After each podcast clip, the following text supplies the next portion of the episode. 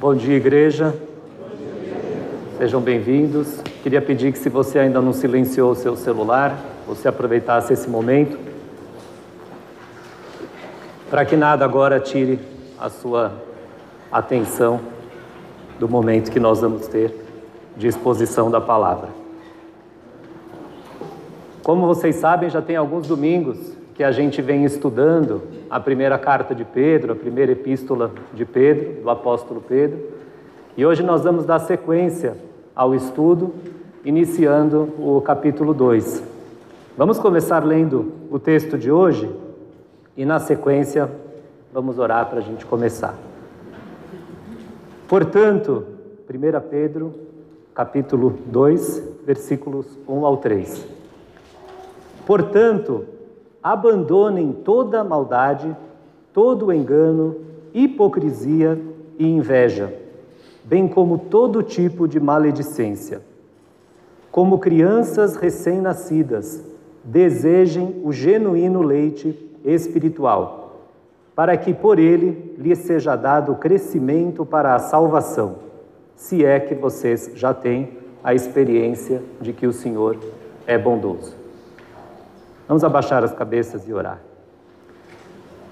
Senhor nosso Deus e Pai, nós cremos, Senhor, que a tua palavra nos traz uma revelação poderosa sobre quem o Senhor é e o que o Senhor queria que nós conhecêssemos.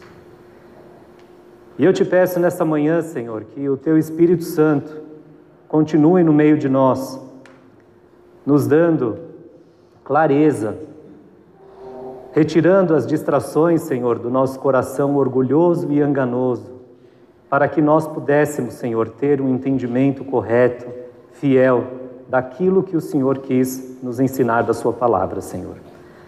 A começar por mim, eu peço que o Senhor acalme os nossos corações para preparar, para receber a Tua palavra, Senhor. Em nome de Jesus que nós oramos. Amém. Bom, como vocês sabem, essa carta do, foi escrita pelo apóstolo Pedro e a data em que ela foi escrita é aproximadamente entre o ano 50 e 63 depois de Cristo. Não é tão precisa a data, mas certamente aconteceu antes do ano de 64, 68, que foi quando começou a perseguição dos cristãos pelo imperador Nero e que culminou então, pelo menos na vida de Pedro, com a morte dele. Então, nos últimos três domingos, nós viemos estudando o primeiro capítulo da carta do apóstolo Pedro e já no primeiro domingo nós vimos que Pedro, assim como boa parte das epístolas do Novo Testamento, foram escritas para a igreja. Foram escritas para resolver problemas ou questões ou situações que a igreja primitiva daqueles primeiros cristãos estava vivendo. E Pedro deixa muito claro isso no começo da carta dele, que ele estava escrevendo para os cristãos, para os escolhidos por Deus. Então, para aqueles crentes que se encontravam naquela determinada região que ele começa descrevendo, que é o norte da Turquia, que também na época era conhecida já como a Ásia Menor. E os assuntos então que ele vai tratar aqui na carta dele são justamente os assuntos, as questões relevantes que a igreja então estava precisando aqueles primeiros cristãos estavam precisando tratar na vida comunitária deles. Então, todas as recomendações, as exortações, os alertas que nós vamos ler aqui na carta ao longo de todo o estudo da carta de Pedro, elas não são fantasias hipotéticas, meras fantasias ou elucubrações que o apóstolo estava dizendo. Ele estava escrevendo porque existiam esses problemas reais já na vida daqueles primeiros cristãos. E ele deixa muito claro, bem no começo da carta dele, que tudo o que vinha acontecendo na vida daqueles cristãos era obra do Espírito Santo na vida deles, transformando e levando eles a uma vida de obediência, que era o que era requerida deles.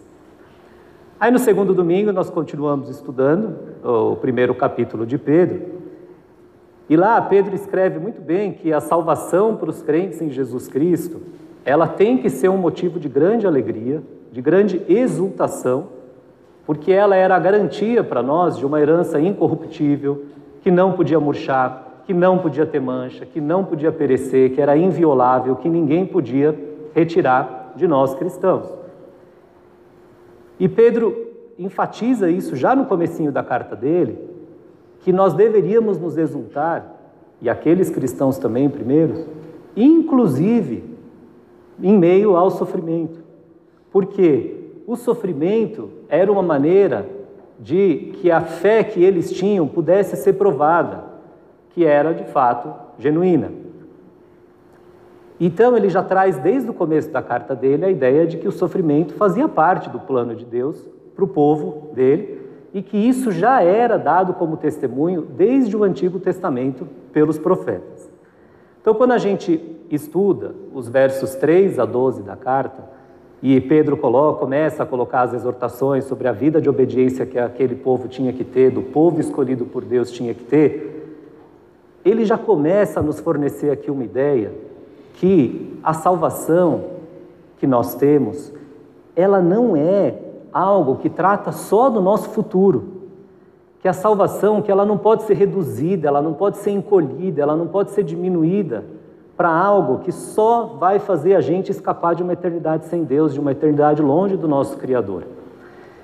E ele trata sobre esse assunto com os crentes daquela época, e ele começa então a trazer a ideia, já no capítulo 1, de que a salvação dizia respeito então a um novo nascimento, a uma nova criatura que estava sendo gerada, a uma nova, é, como que um, uma nova inclinação, uma nova criatura mesmo, e que por um breve momento aqueles cristãos seriam entristecidos por todo tipo de provação. É exatamente esse termo que ele usa na carta, todo tipo de provação, para que ficasse comprovada a autenticidade da fé que eles tinham. Então, sim, é verdade, a gente vai reinar um dia com Cristo, a gente vai reinar num reino futuro, que não vai ter dor, não vai ter choro, que nós vamos ter a tal da herança incorruptível, imaculável, que não tem mancha, que não pode murchar, que a traça, a ferrugem, a ferrugem não consome, não corrói, mas o reino de Deus ele já teve início aqui e agora, e isso precisa ter reflexos nas nossa, na nossa vida atual desde já. Né? Porque se nós somos novas criaturas, se o novo nascimento já aconteceu, se a gente já recebeu a unção, e a unção que nós recebemos foi do mesmo Espírito Santo que ungiu o Senhor Jesus lá no batismo dele, portanto, nós estamos capacitados para uma vida de obediência. E esse é um dos grandes temas, se não for o tema central, na verdade, da carta do apóstolo Pedro, que a gente vai estudar ao longo dela inteira.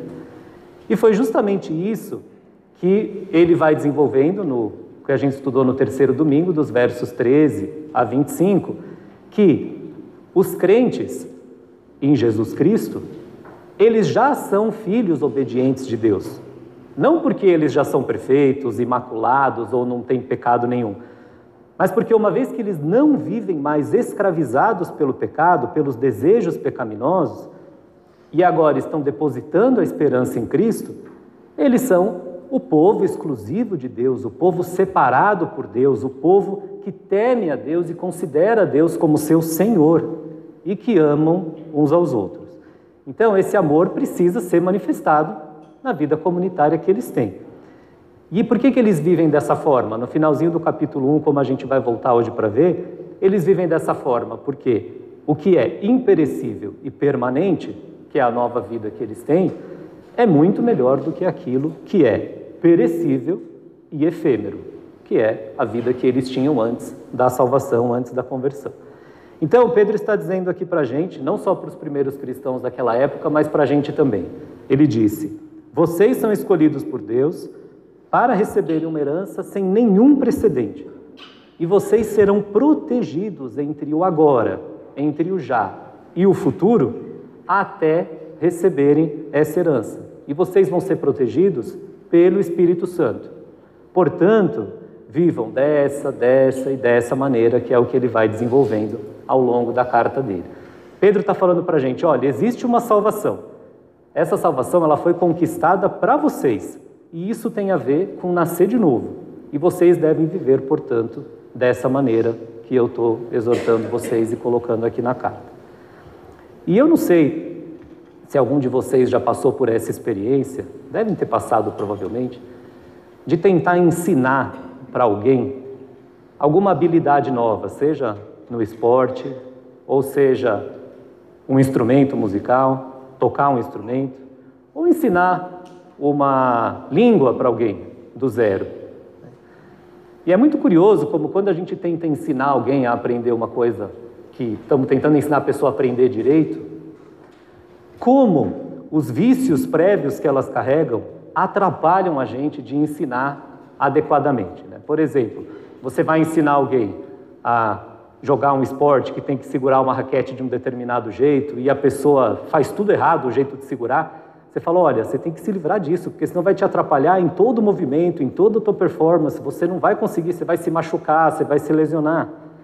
Ou, por exemplo, se você vai ensinar uma língua nova para a pessoa e ela fica querendo tudo traduzir na cabeça dela e falar do jeito dela e os fonemas daquele jeito que ela imagina que é como se escreve, é todo, é todo uma, um ensinamento novo que você tem que falar para a pessoa para que ela consiga entender e se livrar de tudo aquilo que ela carregava previamente de conhecimento a respeito daquele esporte ou daquela, daquele instrumento, daquela letra, daquela é, língua, para que ela possa desenvolver adequadamente de uma maneira, se desenvolver adequadamente de uma maneira correta.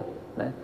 Ou ainda, se vocês têm filhos ou sobrinhos na adolescência, na juventude, 13, 14 anos, vocês conseguem imaginar, por exemplo, vocês virarem para ele no, perto do aniversário e falar: e aí, o que você gostaria de ganhar? É muito comum, as pessoas sempre fazem essas perguntas para as crianças, né? Imagina um jovem de 13, 14 anos, você pergunta: o que, que você quer ganhar? Ah, eu queria um par de chupetas novos. Você vai olhar, vai falar: nossa, que esquisito, né? Ou se você chega lá numa festa em algum lugar, seu filho vem correndo que está com sede, ele abaixa a roupa da mãe e começa a querer mamar com 13, 14 anos. Mãe, estou com sede. Filho, sai daqui, o que, que é isso? Né? Então, ou se você entrasse lá no banheiro dele um dia e visse que ele está pondo uma fralda, com 13, 14 anos, no mínimo você ia achar que tem alguma coisa esquisita, levar ele num psiquiatra, não é? ou fazer algo do tipo. Ou pelo menos ia saber que ele precisa de ajuda. É, por quê? Porque eram comportamentos, são comportamentos esses totalmente absurdos para alguém que atingiu um certo grau de maturidade. Embora que essa pessoa tenha tido que passar pelo processo né, de ser amamentado, de usar fralda e de precisar de ajuda para tudo, inclusive às vezes para se acalmar de chupeta, não é mais adequado que com essa idade eles estejam com esse comportamento. Então, o... vamos ficar um pouco com isso na cabeça, porque acho que isso tem um pouco a ver com o que a gente vai ler aqui com o nosso trecho de hoje. Depois então que a gente caminhou ao longo do estudo desse primeiro capítulo inteiro, vamos ler então como Pedro, vamos ler de novo o trecho sobre como Pedro continua a escrever na carta dele aqui no capítulo 2. Põe por favor aí de novo o texto do 1 ao 3. Pedro escreve o seguinte: Portanto, abandonem toda maldade, todo engano, hipocrisia e inveja bem como todo tipo de maledicência. Como crianças recém-nascidas, desejem o genuíno leite espiritual, para que por ele lhes seja dado o crescimento para a salvação, se é que vocês já têm a experiência de que o Senhor é bondoso. E já aqui no versículo 1, no comecinho do nosso primeiro versículo de hoje, já começa aí com um termo que é o portanto, né? Pedro começa escrevendo. E se ele começa com portanto, já traz uma ideia de que ele está retomando e dando continuidade, meio que concluindo um raciocínio que ele começou no capítulo 1. Então vamos voltar lá para o trecho que ele está retomando aqui com esse portanto. Verso 22 do capítulo 1. Pedro escreve o seguinte no verso 22: Tendo purificado a alma pela obediência à verdade e com vistas ao amor fraternal não fingido, amem intensamente uns aos outros de coração puro, porque vocês foram regenerados, não de semente corruptível, mas de semente incorruptível, mediante a palavra de Deus, a qual vive e é permanente. A palavra de Deus, a palavra do Senhor, ela é viva e permanente. E aí ele continua nos versos 24 e 25, citando as próprias Escrituras no livro do profeta Isaías, no capítulo 40. Pedro cita o seguinte nos versos 24 e 25: Porque toda a humanidade, e a gente viu isso aqui também no domingo passado, que o termo humanidade aqui é o termo no grego utilizado para carne. Então toda a carne, toda a humanidade é como a erva do campo, e toda a sua glória é como a flor da erva. A erva seca e a flor cai, mas a palavra do Senhor permanece para sempre. Esta palavra é o evangelho que foi anunciado a vocês. Então, né, voltando para o nosso primeiro versículo de hoje, portanto, Pedro está escrevendo assim, né? Portanto, se eu estou escrevendo para crentes em Jesus Cristo, se eu estou escrevendo para o povo separado de Deus, se eu estou escrevendo para vocês que sabem de qual salvação que eu estou falando, saibam que vocês precisam se livrar dessa lista aqui. E aí ele coloca a lista: toda maldade, todo engano, hipocrisia, inveja e todo tipo de maledicência. Pedro aqui, ele está exortando esses cristãos a se comportarem de uma determinada maneira. E se a gente já falou, né, outros domingos e aqui também hoje, que as cartas do Antigo Testamento foram escritas para tratar de problemas reais naquela situação da vida comunitária e na situação da igreja, é, desse contexto da igreja, será que é tão diferente assim nos dias de hoje? É, será que eram só aqueles primeiros cristãos que precisavam se livrar da maldade, da hipocrisia, da inveja, de todo tipo de maledicência? Ou será que nós também? É. Pedro, aqui, também no capítulo 1, um pouco mais é, antes desse trecho, ele vai também fazer uma referência ao Antigo Testamento, as frases do Senhor para Moisés inúmeras vezes e para outros profetas: Sejam santos, porque eu sou santo. Deus requerendo então que o povo dele tivesse esse padrão de santidade que refletisse também o caráter do próprio Deus. E aí ele coloca essa lista que Pedro fala: olha, livrem-se da maldade, livrem-se do engano, da mentira, abandonem essas coisas, a hipocrisia. E lembrando que a hipocrisia, ela tem um sentido bíblico de teatralidade, um sentido de atuação. É a nossa mania de desejar parecer para os outros aquilo que a gente não é. Ou, pelo menos, querer que os outros pensem aquilo que nós não somos de nós mesmos. Isso tem a ver com aceitação de homens, tem a ver com, a nossa, com o nosso coração orgulhoso, pecaminoso, invejoso, de querer parecer aquilo que nós não somos. E Pedro está escrevendo: abandonem a inveja, abandonem a maledicência, abandonem essas práticas e todas essas coisas que ele enumera aqui nessa lista são coisas que têm a ver com o nosso relacionamento uns com os outros.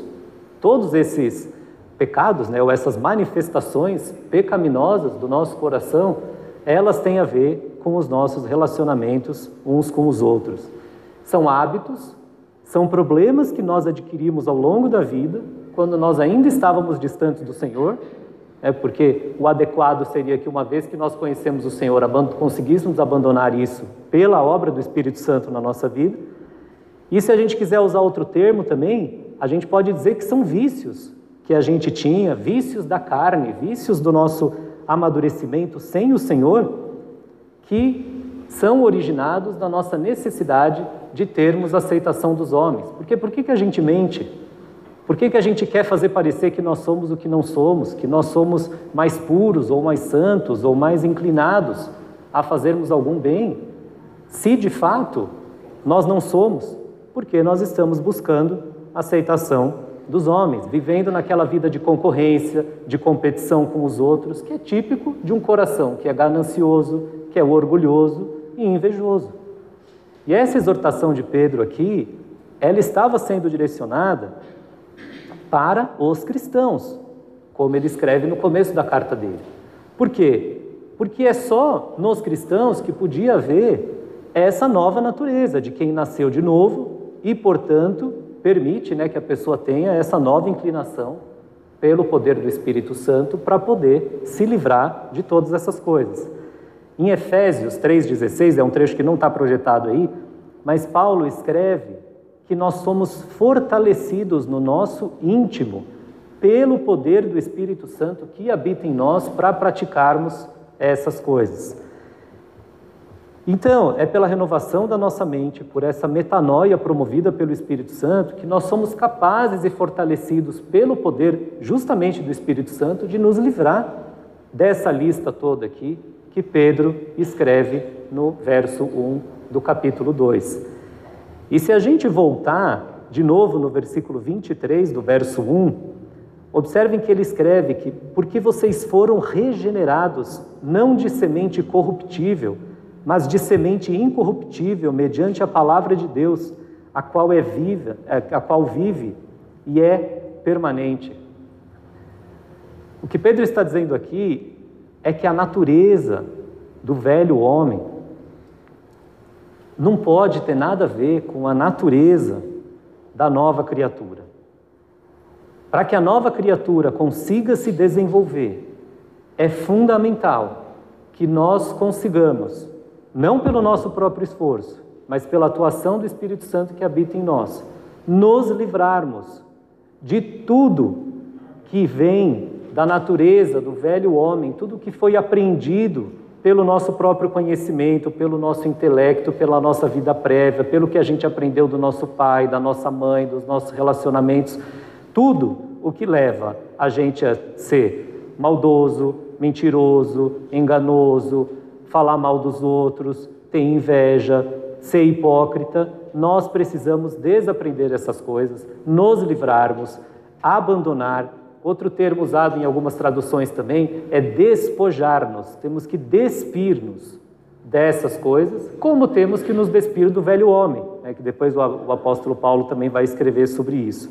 Então, se todas as coisas se fizeram novas, temos que ter novas inclinações, temos que ter novas disposições do nosso coração para que possamos desenvolver o nosso amadurecimento espiritual. E essa lista toda que Pedro nos apresenta no verso 1, que é até uma lista meio resumida né, dos problemas que nós podemos ter na carne, ela é completamente oposta ao termo que ele emprega lá no verso 22 do capítulo 1, que é o amor fraternal e sincero, ou amor fraternal não fingido, como está nessa versão aqui da Nova Almeida. Então, aquele que é nascido de novo não pode praticar os vícios do velho homem. E isso aqui foi escrito para a igreja, isso aqui foi escrito para crente, isso aqui foi escrito para mim, para você e para a nossa comunidade. Então, agora acho que a gente pode avançar para o verso 2, que é o segundo versículo de hoje, que Pedro escreve o seguinte: Como crianças recém-nascidas, desejem o genuíno leite espiritual, para que por ele lhe seja dado crescimento para a salvação. Pedro podia ter escrito aqui alguma coisa do tipo: olha, agora né, que vocês estão PHDs em doutrina cristã, afinal vocês foram regenerados e vocês já estão já tem uma nova natureza, vocês vieram de uma semente incorruptível, olha que coisa maravilhosa, isso tem que dar uma força e um poder para vocês indescritível. Agora que vocês são sabidos, que são mestres da lei, analisem utilizando todo o conhecimento que vocês adquiriram, como vale a pena você fazer isso, você fazer isso, você se livrar disso, você fazer aquilo. Não, vamos observar o que, que Pedro escreveu cuidadosamente, ó, porque a gente tem que abandonar um pouco aquela noção de que a gente, quando lê a palavra de Deus, a gente já sabe o que ela está falando, né? Que isso vem, é muito típico do nosso coração enganoso, que a gente quer resumir e falar, ah, já entendi. Pedro aqui está escrevendo que a gente tem que ser que nem criança, e ele já, Jesus já tinha falado isso também lá atrás, que o reino do céu é para as crianças, e que a gente tem que correr para ele como as crianças são ingênuas, a gente também tem que ser. Já entendi o que ele quer dizer. Não, mas vamos ler cuidadosamente aqui, porque Pedro está escrevendo crianças recém-nascidas, bebês recém-nascidos. É, um recém-nascido, não sei se eles tinham esse conceito na época lá, mas é aquela, aquele bebê que está nos primeiros 30 dias de vida, mesmo que alguns considerem 60 ou 90 dias. O bebê recém-nascido quem já teve contato com algum com 30 dias de vida, sabe que assim, ele quer o leite como a primeira coisa na hora que ele acorda. Ele quer o leite. Ele muitas vezes precisa do leite para se acalmar. Se ele está nervoso, se ele está fora de si. Ele precisa do leite para conseguir dormir, para dormir de barriga cheia. E ele precisa do leite até quando ele está calmo. Né? Se ele está calmo, você dá o leite, ele quer o leite, ele come o leite, bebe o leite e fica bem. Porque é um instinto. A gente tem até um reflexo, que é o reflexo da sucção, que você coloca o dedo na boca do bebê, ele já começa a sugar e começa a procurar o que ele vai sugar para ele mamar. Então, uma criança recém-nascida, ela não analisa quimicamente o leite que estão dando para ela e fala, Ei, peraí, é sem lactose? Né? Que hoje em dia é de aveia, é de soja, será que isso vai me fazer bem? É.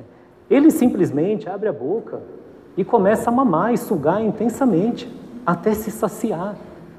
Ele não questiona, ele não avalia se aquilo é bom para ele ou não, ele não pondera e ele não recusa, a não ser que ele esteja farto porque acabou de mamar. E mesmo assim, daqui uma hora e meia, duas horas, ele quer de novo. Então, é isso que Pedro está querendo dizer para a gente quando fala que a gente tem que desejar intensamente o leite espiritual puro. Desejar de todo o coração. Assim como o bebê tem isso dentro dele, instintivamente, a gente também tem que ter. E, Pedro está escrevendo aqui que a gente tem que ser assim com o genuíno leite espiritual puro. Que a gente não tem que racionalizar, a gente não tem que questionar, não tem que se colocar como autossuficientes e grande interpretador da verdade, mas simplesmente receber a verdade com amor. E com um desejo que é quase incontrolável, que a gente não quer outra coisa senão buscar genuinamente, como criança recém-nascido, esse leite espiritual puro. Mas o que é o leite espiritual puro, né? ou genuíno que ele coloca aqui? Acho que é meio intuitivo da gente pensar que é a própria palavra do Senhor. Né? Mas se a gente estuda um pouquinho isso aqui mais a fundo, é a palavra do Senhor que é esse nosso alimento que é próprio e que é necessário para quê? Para o nosso desenvolvimento, que ele é indispensável, é uma nutrição para a gente amadurecer da maneira adequada, que nos guia, que nos ensina e que nos mantém firmes na obediência. E a palavra que Pedro usa aqui para esse adjetivo espiritual, no original grego, é a palavra lógicos, que deriva, ou a palavra lógicos, o adjetivo mesmo, quer dizer adequado, verdadeiro e apropriado. Mas é um adjetivo que deriva do verbo logos, que nós já cansamos de ouvir aqui, que o verbo logos, né, que tem a ver com palavra, com verbo. E o termo que Pedro utiliza aqui esse lógicos, ele só aparece mais uma vez no Novo Testamento inteirinho, que é em Romanos 12, quando Paulo escreve que nós devemos, 12, 1, versículo 1, que a gente tem que se apresentar a Deus como um sacrifício inculpável, e esse deve ser o nosso culto racional. É a mesma palavra aqui que está caracterizando o leite puro da palavra do Senhor. Então, uma outra maneira de a gente entender esse genuíno leite espiritual é não apenas a palavra de Deus, mas como o próprio Deus verdadeiro, o Logos. E é importante isso aqui, porque nós temos que lembrar que aqueles cristãos, eles ainda não tinham os evangelhos escritos na mão dele, eles não estudavam a Bíblia como nós podemos estudar hoje. Tudo aquele processo ainda estava em composição e, e, cópias e tudo. Foram anos mais tarde que eles foram ter acesso às escrituras de fato.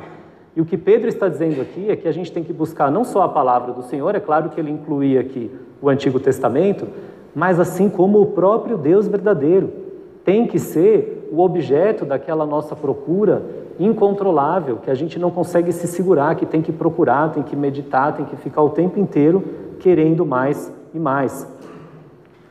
E um outro cuidado que a gente tem que ter aqui também nesse versículo é que Pedro, aqui, ele não está escrevendo que o leite é aquela doutrina muito básica, muito elementar, como Paulo depois vai escrever em Coríntios, quando ele vai criticar a igreja, que está sempre querendo o leitinho, a coisinha, o alimento que não é sólido, aquele leite que é mais fácil de digerir, porque não estavam amadurecendo e crescendo na fé. Naquela ocasião, Paulo usa leite como essa, esse significado da doutrina muito básica e elementar. E depois o autor de Hebreus também escreve essa crítica às pessoas que sempre ficam buscando o leitinho, que não é o alimento sólido, no sentido de a, a falta de amadurecimento dos cristãos por não buscarem adequadamente a obediência da palavra. Então, o... e outra coisa, a infância, aqui, a criança recém-nascida, a infância, ela não está sendo colocada em oposição à maturidade espiritual.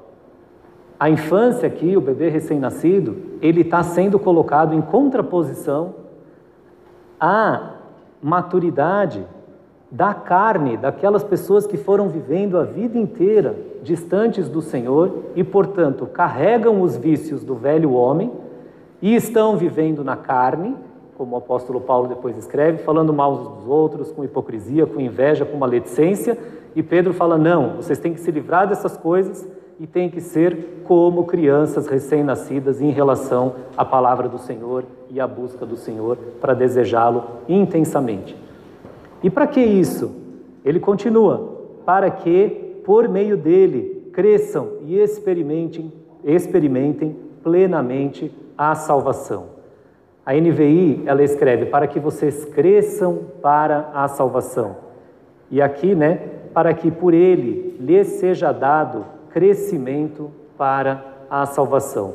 Então, Pedro traz aqui a ideia de que esse leite é a nutrição adequada para o nosso adequado amadurecimento na fé e ter uma vida espiritual madura.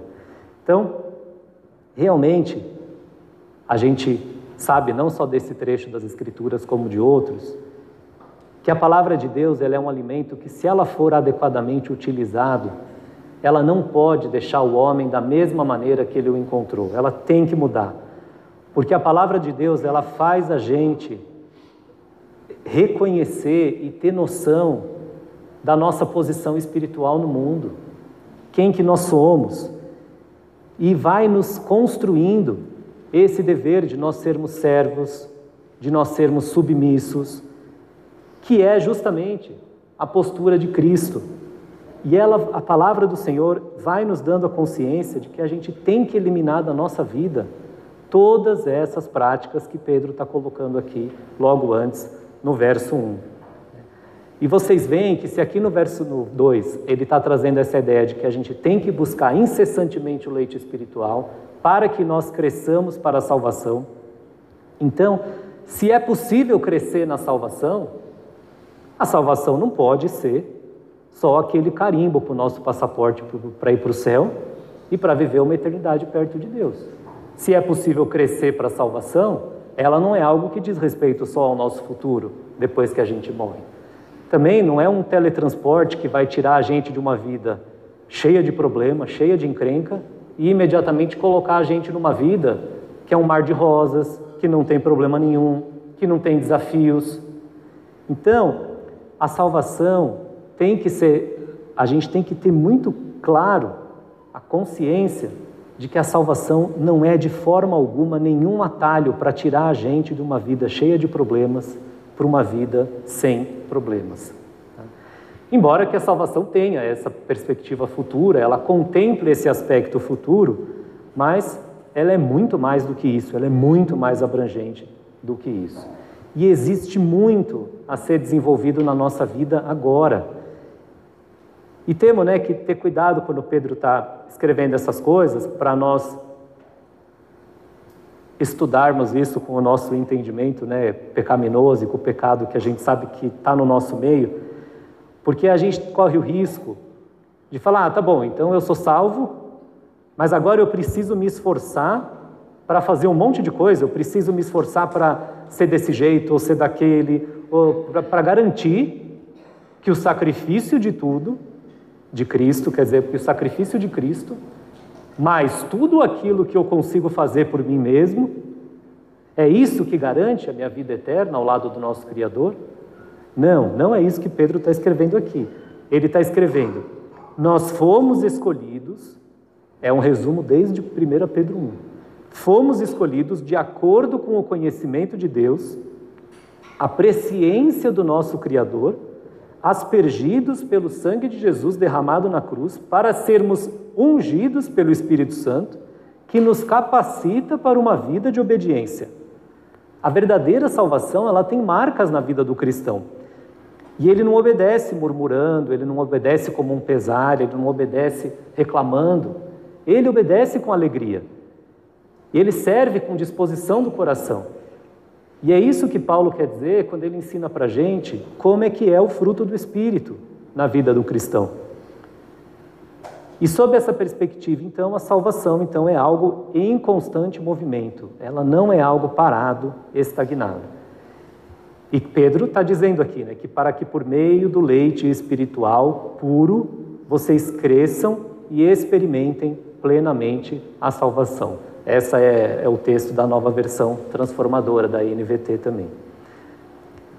E um ótimo exemplo dessa salvação em movimento foi algo que foi comentado aqui também há dois domingos atrás, que o próprio Pedro, o próprio apóstolo Pedro, quando a gente vê e lê várias atitudes dele mais intempestivas ou mais impensadas, mais imaturas dos evangelhos, que depois de cerca de vinte e poucos, trinta anos, que é o tempo que separa a vida de Cristo né, nos evangelhos para a escrita dessa carta, como Pedro amadureceu, como ele demonstra esse amadurecimento extremamente significativo da vida espiritual dele, do entendimento da vida de obediência que os cristãos deviam levar. E quando a gente observa os versos 1 e o versos 2 sendo colocados em sequência, vocês veem que tem uma ordem aqui, que primeiro ele diz para a gente, olha, vocês precisam se livrar disso tudo aqui que é ruim.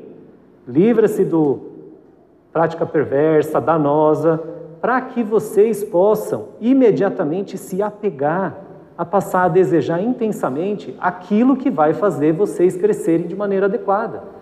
Então existe uma ordem, existe um motivo para o verso 1, está antes do versículo 2. Então, é interessante que tem alguns comentários, por exemplo, o N.T. Wright, quando ele, quando ele comenta esse trecho da palavra, ele diz que escreve, ele escreve né, que tornar-se cristão diz respeito à nova vida em nós, vindo primeiro no nascimento e depois sendo nutrida e sustentada pela palavra, pelo próprio Deus, com a finalidade do amadurecimento. O estágio maduro é marcado, como deve ser no crescimento da criança em crescimento, pela descoberta de que há maneiras boas e ruins de se relacionar uns com os outros. E Calvino, quando comenta também esse trecho, ele diz muito precisamente que Pedro está colocando aqui a infância do nascido pelo Espírito em oposição à velhice da carne, que é o que leva a todas essas atitudes de corrupção, de maldade, de engano e de mentira. E aí ele continua no verso 3, que é o nosso último versículo do trecho de hoje,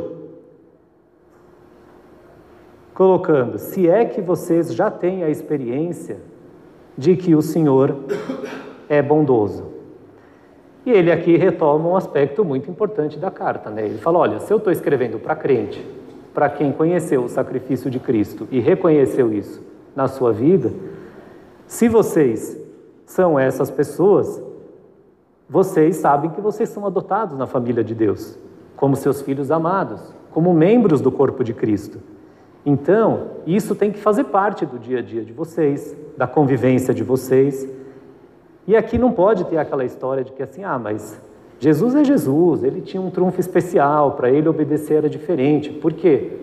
Porque nós temos o mesmo Espírito Santo nos ajudando e nos protegendo a termos essa vida de obediência que Jesus tinha. E nós, crentes, já provamos da bondade do Senhor manifestada na cruz, em nosso favor. Então, não tem motivo para a gente não se comportar dessa maneira que Pedro está exortando aqui a gente a se comportar. E aí, caminhando para a nossa conclusão de hoje, dessa perícope de hoje, Pedro está dizendo aqui muito claramente para aqueles cristãos e para nós também que a santificação e o crescimento espiritual precisam fazer parte das nossas vidas, a santificação e o amadurecimento espiritual, que a gente não pode se amoldar aos padrões desse mundo de maldade, de inveja, de maledicência, de intrigas, mas nós temos que abandonar essas coisas e passarmos a desejar intensamente o próprio Deus para que sejamos transformados à imagem de Cristo, não pelo nosso mérito, mas pela ação do Espírito Santo que habita em nós. E ele aqui também está fazendo uma outra comparação com aquela, com o finalzinho do capítulo 1, que primeiro lá ele coloca uma metáfora da agricultura, né? falando, olha, da semente comum que gera uma relva e uma flor, que logo murcham, que são temporárias, efêmeras, vai brotar o quê? Maldade, corrupção e tudo. Da semente imperecível, que nasce por meio da palavra do Senhor, os nascidos do Espírito, esses sim conseguem gerar frutos para a eternidade e se desenvolver de maneira adequada. E aí a analogia que ele fala é que o nosso crescimento pelo nosso conhecimento pelo tudo que a gente vai aprendendo na vida, dos nossos pares, pegando exemplo em outras pessoas, dos nossos pais dentro da nossa casa, acaba gerando adultos que são maduros, mas que são maduros na carne. E a característica do adulto maduro na carne é se proteger falando mal dos outros, se proteger contando mentira, enganando, com hipocrisia sendo quem, aqui, quem ele não é, querendo fazer parecer que é o que não é. Mas o crescimento que é dado para nós cristãos e que vem da palavra do Senhor e do próprio Deus é um crescimento que nos leva a sermos maduros no espírito e não na carne. E por isso a gente pode ir se tornando cada vez mais parecido com Cristo. E quando a gente pensa em santificação, por mais que seja sempre falando a mesma coisa, a gente também tem que tomar cuidado para não